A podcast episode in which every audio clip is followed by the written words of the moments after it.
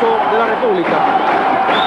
En medio de algún tumulto, el presidente García saluda en primer lugar a los presidentes visitantes y al expresidente Fernando Belaúnde Terry. La bancada del partido aprista se ha puesto de pie para recibir al presidente García. Los integrantes del Frente Democrático, del Frente Independiente Moralizador, de Izquierda Socialista y de Izquierda Unida están sentados en su hemiciclo y hay una gran bulla en el local del hemiciclo de la Cámara de Diputados.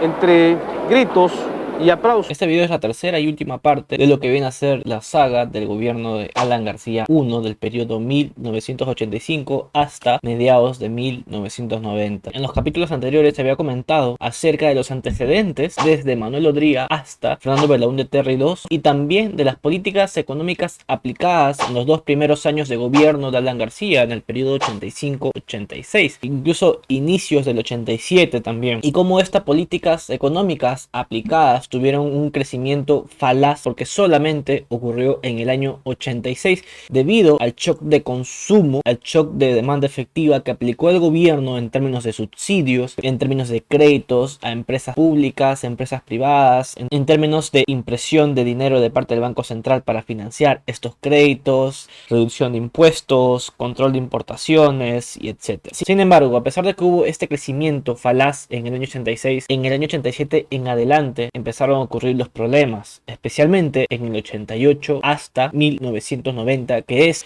lo que vamos a ver en este video. En términos generales, el programa económico heterodoxo que había aplicado Alan García I fracasó, pero es que no es solo que haya fracasado, sino que los que elaboraron el libro El Perú heterodoxo lo elaboraron con un plan en el cual reconocían que este era un shock de corto plazo, un shock de demanda de corto plazo para los dos primeros años y que se tenían que realizar nuevas políticas económicas para los años siguiente, en el periodo 87 en adelante. Sin embargo, estas políticas económicas nunca llegaron a desarrollarse, por lo que el gobierno Alan García I empezó a aplicar ya sea las mismas políticas económicas que se recomendaron para el periodo concreto del 85 al 86 en, en los periodos 87 hasta el 90 y también empezaron a tantear en el sentido de que empezaron a aplicar políticas económicas y luego las quitaron y luego las volvieron a poner como lo veremos más adelante. Este programa heterodoxo también llamado Plan de Emergencia. Este programa económico heterodoxo llamado también Plan de Emergencia tenía planeado para realizar solamente en un periodo de 12 meses, en julio del 85 hasta agosto del 86. Y de hecho, cuando se publica el libro El Perú heterodoxo en el 87, este recibió buena acogida por una parte de académicos extranjeros en términos de que hubo buenos comentarios, porque en apariencia, a pesar de que en el 87 ya había cierta caída del crecimiento económico, cierto incremento de la inflación, aún así académicos extranjeros parecían reconocer que el plan el Perú heterodoxo había funcionado sin esperar a ver lo que ocurriría después. El principal problema, como yo mencioné en el video anterior, es que al mismo tiempo que se trataba de reactivar la economía, se trataba de controlar la inflación y en el sentido de reactivar la economía, lo que planteaba el programa económico de Alan García era cierto proceso de industrialización de tal manera que la economía peruana dependa en gran parte por la demanda interna y no tanto por la demanda externa. En tal sentido se le empezó a dar mayor financiamiento, mayores privilegios a sectores económicos relacionados con la demanda interna, como por ejemplo la manufactura, construcción y otros. Esta política fiscal expansiva que aplicó el gobierno y la política monetaria también expansiva que aplicó el Banco Central provocó que haya un déficit en las cuentas fiscales, es decir, que hay un déficit fiscal, debido a que, por ejemplo, el ingreso fiscal entre el 85 y el 87 cayó en cerca de un 15% en relación a su PBI y el gasto público y la deuda pública también siguieron aumentando, lo cual permitió que se expandiera el déficit pasando de 0.6% de PBI en 1985 a 10.5% del PBI en 1987. Y como ya lo mencioné, la política monetaria también tuvo sus efectos negativos en las cuentas del propio Banco Central. De hecho, el Banco Central tuvo pérdidas financieras por alrededor del 4% del PBI entre 1985 y 1987 1987. Y si a esto le sumamos que el propio gobierno de Alan García se cerró las puertas a los mercados internacionales debido a que dejó de pagar la deuda, anunció la estatización de la banca, anunció una nueva ley de hidrocarburos, lo cual hizo que ni los acreedores extranjeros quieran prestarle dinero al Perú, ni las empresas multinacionales que estaban en Perú quieran quedarse en Perú, lo cual hubo una salida de capitales al mismo tiempo que el Perú ya no podía acceder a crédito, es decir, financieramente el Perú estaba en default. De hecho, las reservas internacionales del Banco Central en el 87 llegaron a cero y como lo vamos a ver más adelante, incluso llegaron a negativo. Sin embargo, a pesar de este contexto entre el 85 y el 87, las autoridades fiscales, entiéndase como el Ministerio de Economía y Finanzas, el MEF, no creían que era necesario que se aplicara un shock de estabilización económica. Sin embargo, sí hubo intentos para poder recaudar más ingresos fiscales a partir del 87, como donde ya lo mencioné, es donde la economía se raja, pero uno termina de quebrarse, sino más bien en el año posterior. Por ejemplo, se tenía pensado aplicar el programa trienal, que consistía en simplificar la estructura de los tipos de cambio y dejar de subsidiar empresas públicas. Sin embargo, este programa no llegó a mucho. En 1988 se aplicaron tres paquetes económicos, en marzo, en septiembre y noviembre de ese año. Estos paquetes entre sí eran muy similares en, en términos de ajuste de los precios públicos, tasas de interés, tipos de cambio y etc. En el paquete de marzo, el ajuste de los precios más altos fue de 51%, mientras el salario mínimo subió cerca de 60%. En el paquete de septiembre, el tipo de cambio efectivo se devaluó en cerca del 95%. A pesar de que ya la tasa oficial, que en la práctica era inservible porque nadie usaba la tasa oficial, sino más bien la tasa paralela, se había devaluado en cerca de 600% con respecto al 85 y se volvió a subir el salario mínimo a 150%. De hecho, en el primer trimestre de 1987, el salario mínimo era 900 intis. En el cuarto trimestre de 1988, el salario mínimo fue de 21.070 intis. Sin embargo, el salario real, que es el salario nominal ajustado por la inflación, cayó en cerca del 29%, siendo los trabajadores dependientes los más perjudicados. Y de hecho, como ya lo mencioné, el Banco Central estaba teniendo pérdidas por mantener el tipo de cambio fijo. De hecho, en promedio estaba vendiendo los dólares para importar a la mitad del precio que se vendían los dólares para exportar, lo cual hacía que haya un diferencial que le repercutió financieramente al Banco Central, perdiendo cerca de 3.8% del PBI, agravando aún más la situación económica del país. Sin embargo, y como ya lo mencioné, en términos de política comercial, esta seguía siendo aún restrictiva hasta 1988. Había cerca de 4.700 partidas que estaban restringidas, que solamente se podían pedir con acceso. Pero en el 89, debido a la imposibilidad del Banco Central para mantener el tipo de cambio fijo porque se había quedado sin reservas, es donde se eliminan estas restricciones y casi todas las partidas arancelarias que hasta el 88 eran restringidas pasaron a ser libres. Solamente quedaron 500 partidas arancelarias restringidas que estaban enfocadas a insumos de alimentos y productos básicos. En enero del 88, el gobierno trata de encontrar una salida a la escasez de dólares que tenía la economía, creando un esquema de importación sin uso de divisas preferenciales o el dólar MUC, lo cual significaba que tú podías empezar a importar sin estas restricciones. Pero como yo lo mencioné, solamente quedaron algunas partidas arancelarias con restricciones enfocadas a bienes de consumo. En septiembre de ese mismo año, el Banco Central devalúa el INTI a 250 INTIs y las partidas que se cotizaban entre 33, 75 y 125 INTIs pasan a valer 250 INTIs, mientras que el resto de importaciones se seguían con el dólar MUC. Y a inicios de octubre se vuelve a devaluar la moneda de 250 INTIs a 500 INTIs, lo que amplió aún más el diferencial entre el dólar paralelo y el dólar oficial entre un 12%. La inflación anual en 1988 empezó con 360% y terminó con cerca de 700%. De hecho, en el, en el acumulado se encuentra que en el 88 la inflación anual fue de cerca de 2000%. El dinero real era un tercio de lo que había en el 87. Para los agentes económicos esto evidentemente se interpretaba como que la economía estaba entrando en recesión y no solamente en recesión, sino que se podría entrar a un periodo inflacionario en el cual el valor de la moneda estaba disminuyendo a puntos insostenibles, lo cual hizo que las personas dejaran de demandar intis, refugiándose en el tipo de cambio, es decir, en el dólar. Y esto ocurrió tanto en términos de ahorros en el sistema financiero como en términos de consumo, como en términos de inversiones, etcétera. Las personas empezaron a guardar en dólares dejando de lado el INTI y también dejaron de consumir y dejaron de invertir ante las malas expectativas que se estaban empezando a crear en el 87 y en el 88 donde ya estalla todo. De hecho, como ustedes pueden ver, entre el inicio del 88 y a finales del 87 donde la situación estalla por completo, es ahí donde la masa monetaria y el crédito doméstico cae drásticamente. En el 89, ante la escasez de reservas internacionales, el Banco Central cambia su política cambiaria, donde se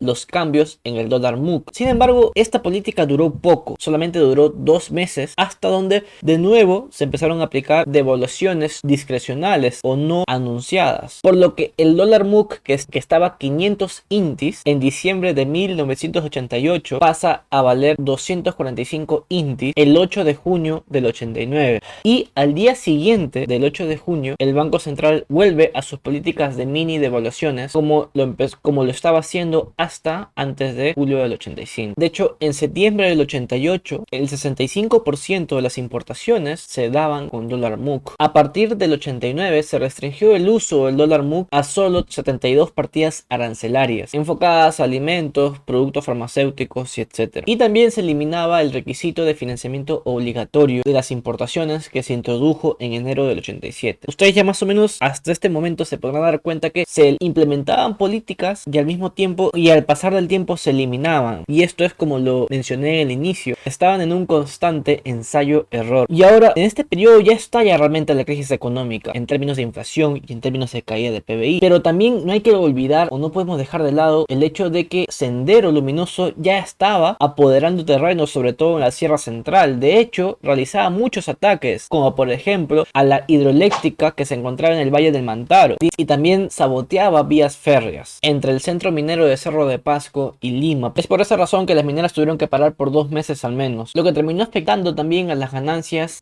en el tipo de cambio, porque el sector minero era el principal sector en el cual se conseguían los dólares del sector, lo cual empujó aún más a la crisis económica y alzando las presiones inflacionarias. En el 88, el PBI cayó en menos 8.8% debido principalmente a la caída del sector manufactura, minero y construcción. En términos de demanda efectiva también podemos ver que se contrae todas las variables, el consumo público, el consumo privado, la inversión pública, la inversión privada. Los créditos, tanto en moneda doméstica como en moneda extranjera, caen drásticamente en 88 y en términos reales la base monetaria cae un 70% a pesar de que en términos nominales se seguía expandiendo la masa monetaria. De hecho, en términos nominales crece un 438%. El Banco Central seguía otorgando créditos a empresas públicas y privadas, especialmente por ejemplo al Banco Agrario. Y evidentemente los resultados económicos en el gobierno eran negativos. todos los años entre el 85 y 90 fueron negativos. En el 88 fue menos 6% relativo al PBI. Y más de la mitad de este menos 6.7% estaba relacionado al quiebre de las empresas públicas, que evidentemente estaban siendo totalmente ineficaces, eh, ineficientes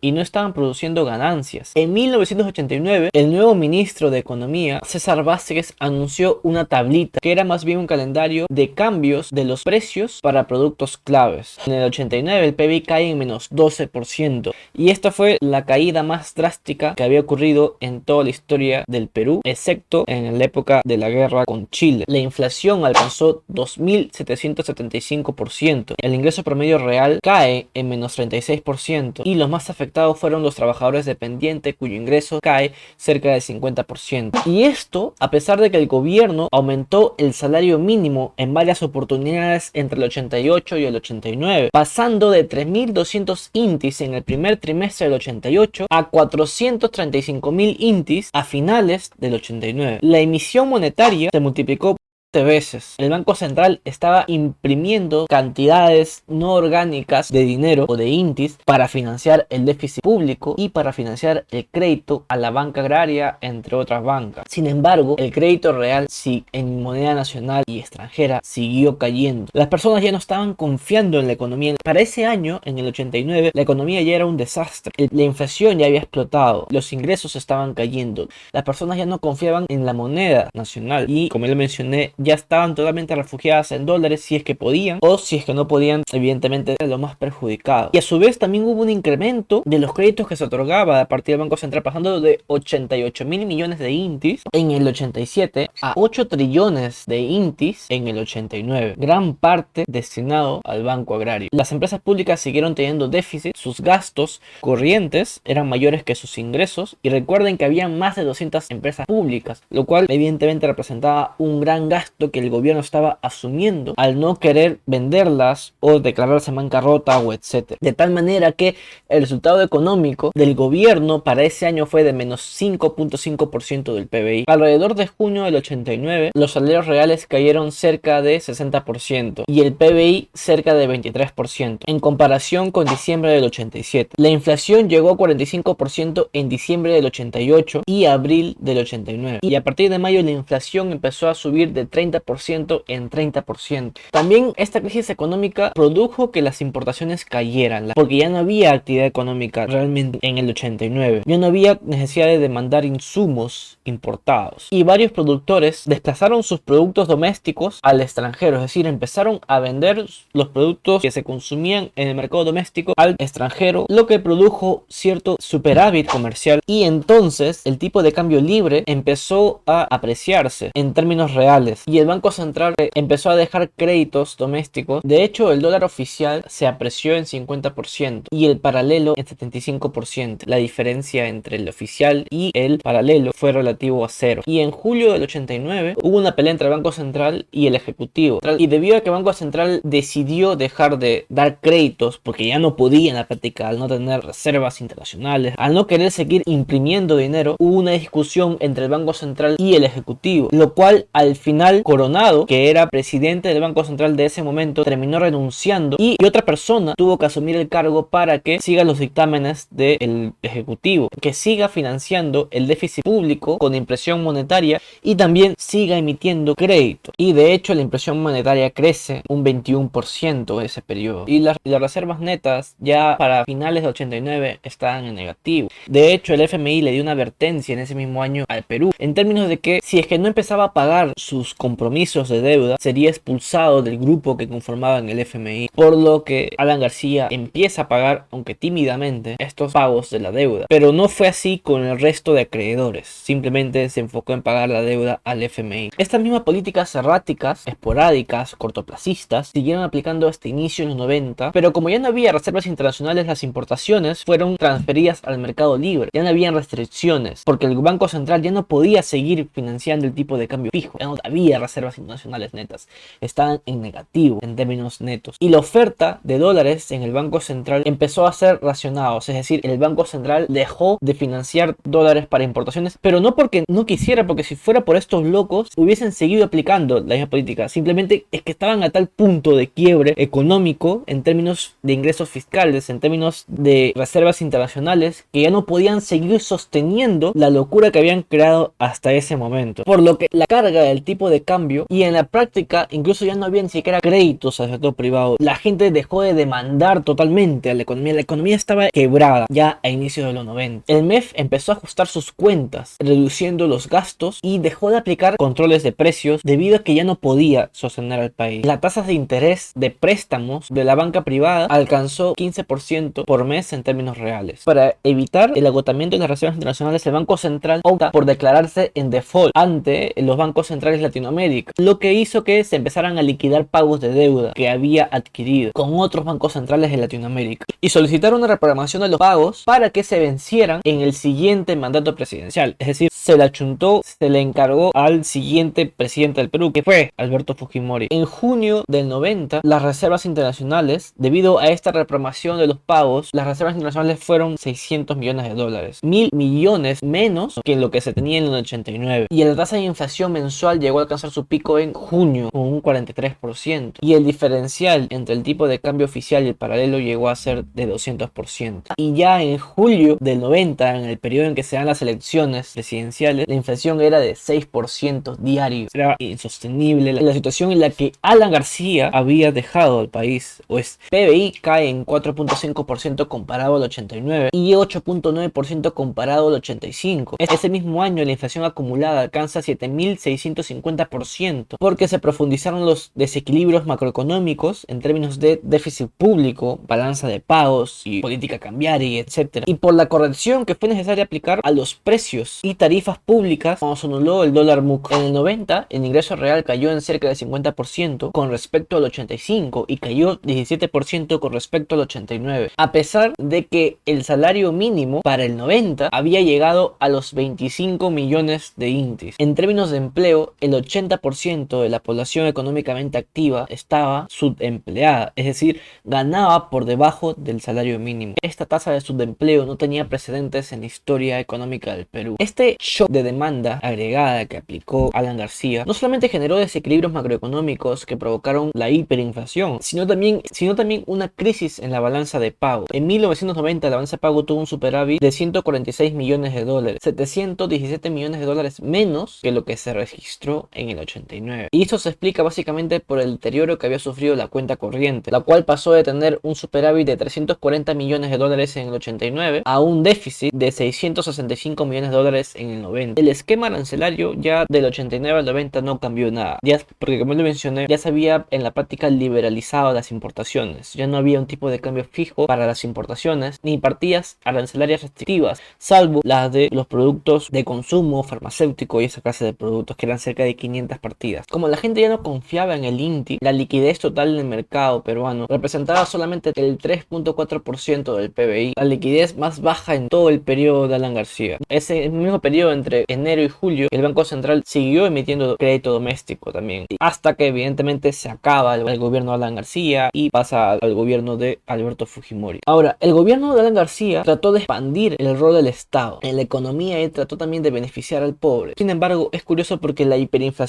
que él provocó lo obligó a reducir el papel del Estado, lo que en un principio, en el 85 y el 86, fue un shock inmenso de demanda ante el desfalque fiscal, es decir, el déficit fiscal. Había un alto déficit fiscal, no había reservas internacionales. Al final, el rol del Estado se terminó reduciendo, pero fue porque ocurrió una, una implosión del propio gobierno al no poder ya solventar lo que había creado Alan García en los dos primeros años. Pero lo que sí dejó Alan García fue un incremento del sector público en casi 30% entre 85 al 90. Y por otro lado, los pobres al final terminaron siendo más perjudicados. La pobreza a inicios de los 90 era cerca del 50% y el índice de Gini, que mide la desigualdad, terminó en el mismo valor que se encontraba en el 85, en cerca o alrededor de 0.5. El salario real cayó entre el 87 y 89, cerca del 60%. La tasa de empleo cayó en 10% entre el 87 y el 89. Los subsidios que aplicó Alan García al final fueron regresivos, porque Alan García aplicó subsidios a productos como por ejemplo la gasolina, el petróleo, electricidad, aparatos electrónicos, etcétera, productos que no los utilizaba el pobre, sino más bien la parte más alta de la distribución de ingresos. Lo que al final se parecía que tenía buenas intenciones el subsidiar estos productos no beneficiaron a la parte de la población que supuestamente era la más vulnerable, que son los más pobres, sino más bien a los más adinerados, a los más acomodados de la época.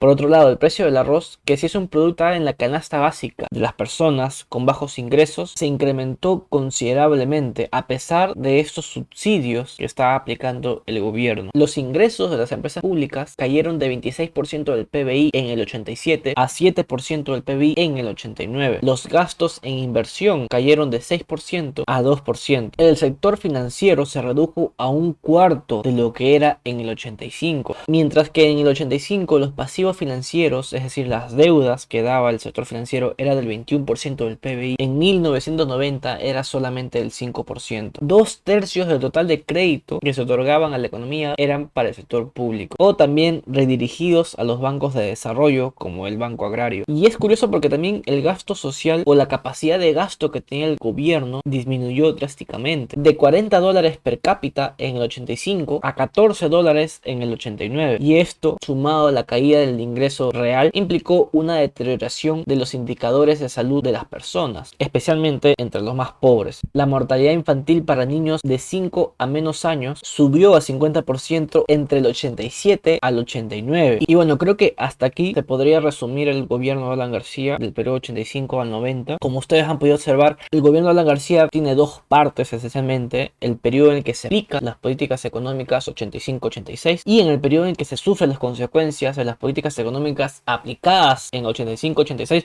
pero también en ese mismo periodo se siguen aplicando políticas similares a la del 85-86, lo cual incluso podríamos decir que tuvo efectos inversos a lo que estaba destinado a hacer. Alan García tenía como objetivo dinamizar la demanda interna, hacer un pequeño proceso de industrialización, eh, reducir la pobreza y etcétera, y al final terminó provocando lo contrario. La capacidad de gasto estatal terminó reduciéndose, la demanda interna terminó destruida, el valor de la moneda, el Básicamente se evaporó porque se crea una nueva moneda, el nuevo sol, la tasa de pobreza se incrementa considerablemente, la desigualdad regresa a su mismo periodo hasta el 85, deja una gran abertura fiscal debido a la ineficacia e ineficiencia de las empresas públicas, que eran más de 200, y etcétera. Y al final, como ya sabemos, viene Alberto Fujimori, aplica Fukishock y en cierta manera resuelve los problemas que había causado Alan García, pero como ya lo describí en este video, ya venía antes Alan García con ciertos problemas económicos la economía peruana, en términos de inflación y en términos de PBI. Y también, como ya lo mencioné, en casi todo el periodo después de Odría hasta Alan García 1, las políticas que se aplicaron realmente no eran políticas de libre mercado, sino más bien todo lo contrario, eran políticas altamente intervencionistas, como por ejemplo la reforma agraria que inició Fernando Belaúnde Terry, que la reforma agraria que aplicó eh, Velasco, las políticas económicas que aplicó Morales Bermúdez, políticas económicas que aplicó Fernando Belaúnde Terry II etc. Lo más anecdótico es que aun cuando estos gobiernos hayan sido un desastre en términos económicos, como por ejemplo el más desastroso fue Belaúnde Terry II, el gobierno de Alan García I fue un desastre de tal magnitud que en la historia pareciera que hubiera borrado los desastres anteriores y solamente recordemos el periodo de la hiperinflación como el periodo más nefasto en términos económicos de la historia del Perú. De hecho, a la década de los 80 se le reconoce como la década perdida porque se destruyó todo el aparato estatal, se destruyó el Banco Central, los indicadores socioeconómicos empeoraron drásticamente. Al final ya sabemos lo que vino, vino Alberto Fujimori aplicó el Fukishoki, etc. Pero bueno, hasta aquí ha sido el resumen del gobierno de Alan García 1 dividido en tres partes. Espero les haya sido de utilidad, espero les haya servido. Si es así, no olviden suscribirse al canal, no olviden dejar su like y comentar cualquier cosa. He tratado de ser lo más objetivo posible en términos de que me he informado en base a libros y papers académicos. No ha sido una opinión netamente subjetiva, aunque evidentemente es mi forma de interpretar los datos y la información que he leído y tratar de transmitírselo. Si es que obviado alguna información clave o exagerado algunos hechos económicos, le pido disculpas. Y nada, no olviden suscribirse y dejar su like.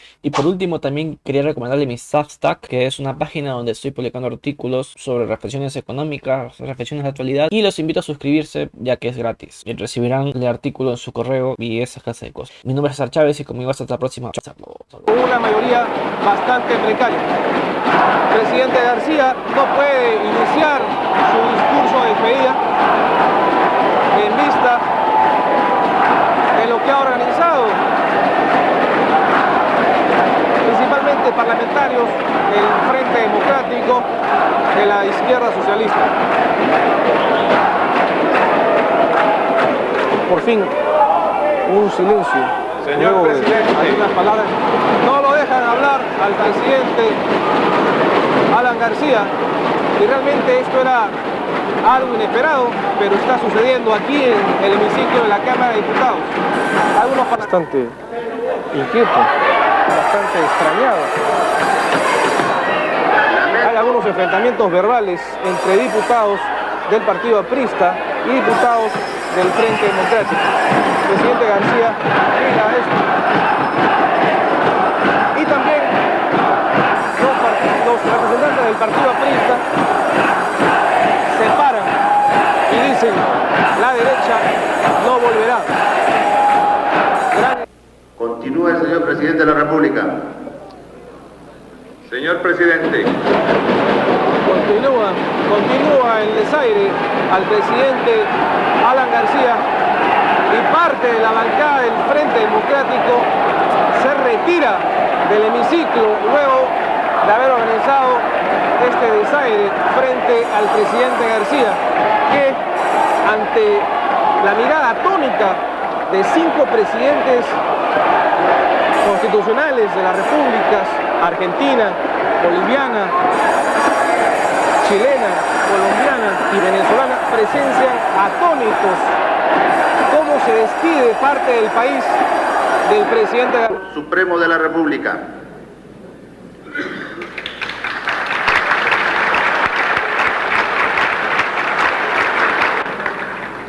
Señor presidente, hace cinco años llegamos confrontados grandes dificultades y difíciles problemas.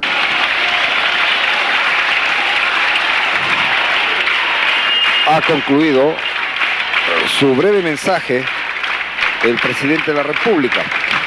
Le hace entrega en estos momentos al presidente del Senado de la banda presidencial, momento histórico que simboliza esta continuidad democrática y que el país aprecia en toda su magnitud. Pequeñas y aisladas actitudes destempladas de elementos despechados no podrán jamás empañar la continuidad democrática ni el realce que debe tener un acto de esta envergadura. El presidente, el ciudadano, Alan García, se retira del Congreso con vivas de su bancada. Luego de cinco años, ese ciudadano Alan García, quien tendrá que venir posiblemente en una sesión especial a jurar su cargo, su función de senador de la República.